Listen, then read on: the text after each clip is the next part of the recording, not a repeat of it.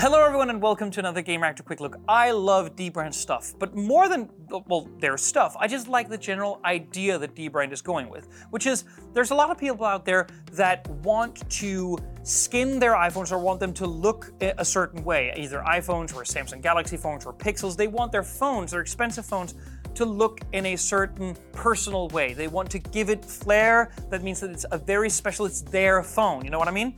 And they want that, but they don't want necessarily to cover up what makes the phone beautiful in the first place. They don't want to obscure little lines, they don't want to add bulk and weight. And vinyl skins are just such a great way to show off the phone that you have while adapting in such a way that it has that personal flair. So Dbrand does that, and they do it extremely well. From instruction, video instruction manuals to um, general marketing and a really fun sort of overall messaging strategy to pricing and availability. They're just a really strong company making a strong product which has a strong resonance with a large following across the globe. So, for all intents and purposes, they do what they do very well. But make no mistake, you do not you you don't need to only want vinyl skins to go to Dbrand because they also make a case. Now this case is called the grip case, and it's a it's called the grip case because it's very grippy. They designed it to be in that particular way. Now they do that by adding flares on the side, really sort of grippy textured uh, uh, volume buttons, and just an overall matte and sort of textured finish all around. That means that it really stays in your hand. There's something slippery about it.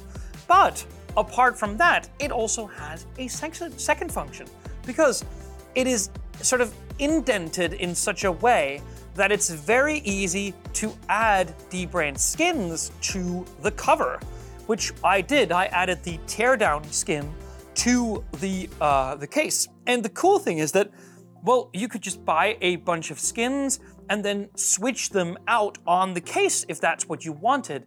You wouldn't necessarily lose any of the protection a grip case would give your phone of choice but you'd be able to still personalize it in such a way that you wouldn't be able to with a normal phone case because you know you can't switch out the look of those. You're going to have to buy new ones. So i think that's a really ingenious move to also offer something up to people that want the extra protection of a cover.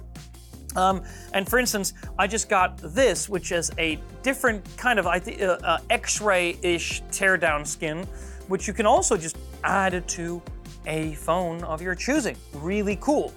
Um, and they don't just do this with phones, mind you. This is the little uh, case for the AirPods Pro 2.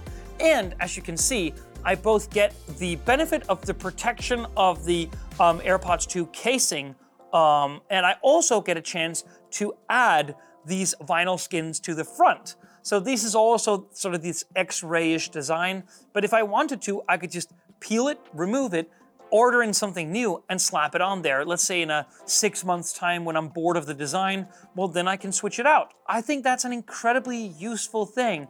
And it adds to Dbrand's mission of offering up a, a way of personalization, these expensive gadgets, in a way that is easy and, well, adaptable. So, good on Dbrand. Again, we just like what you guys do. Thank you so much for watching. See you on the next one.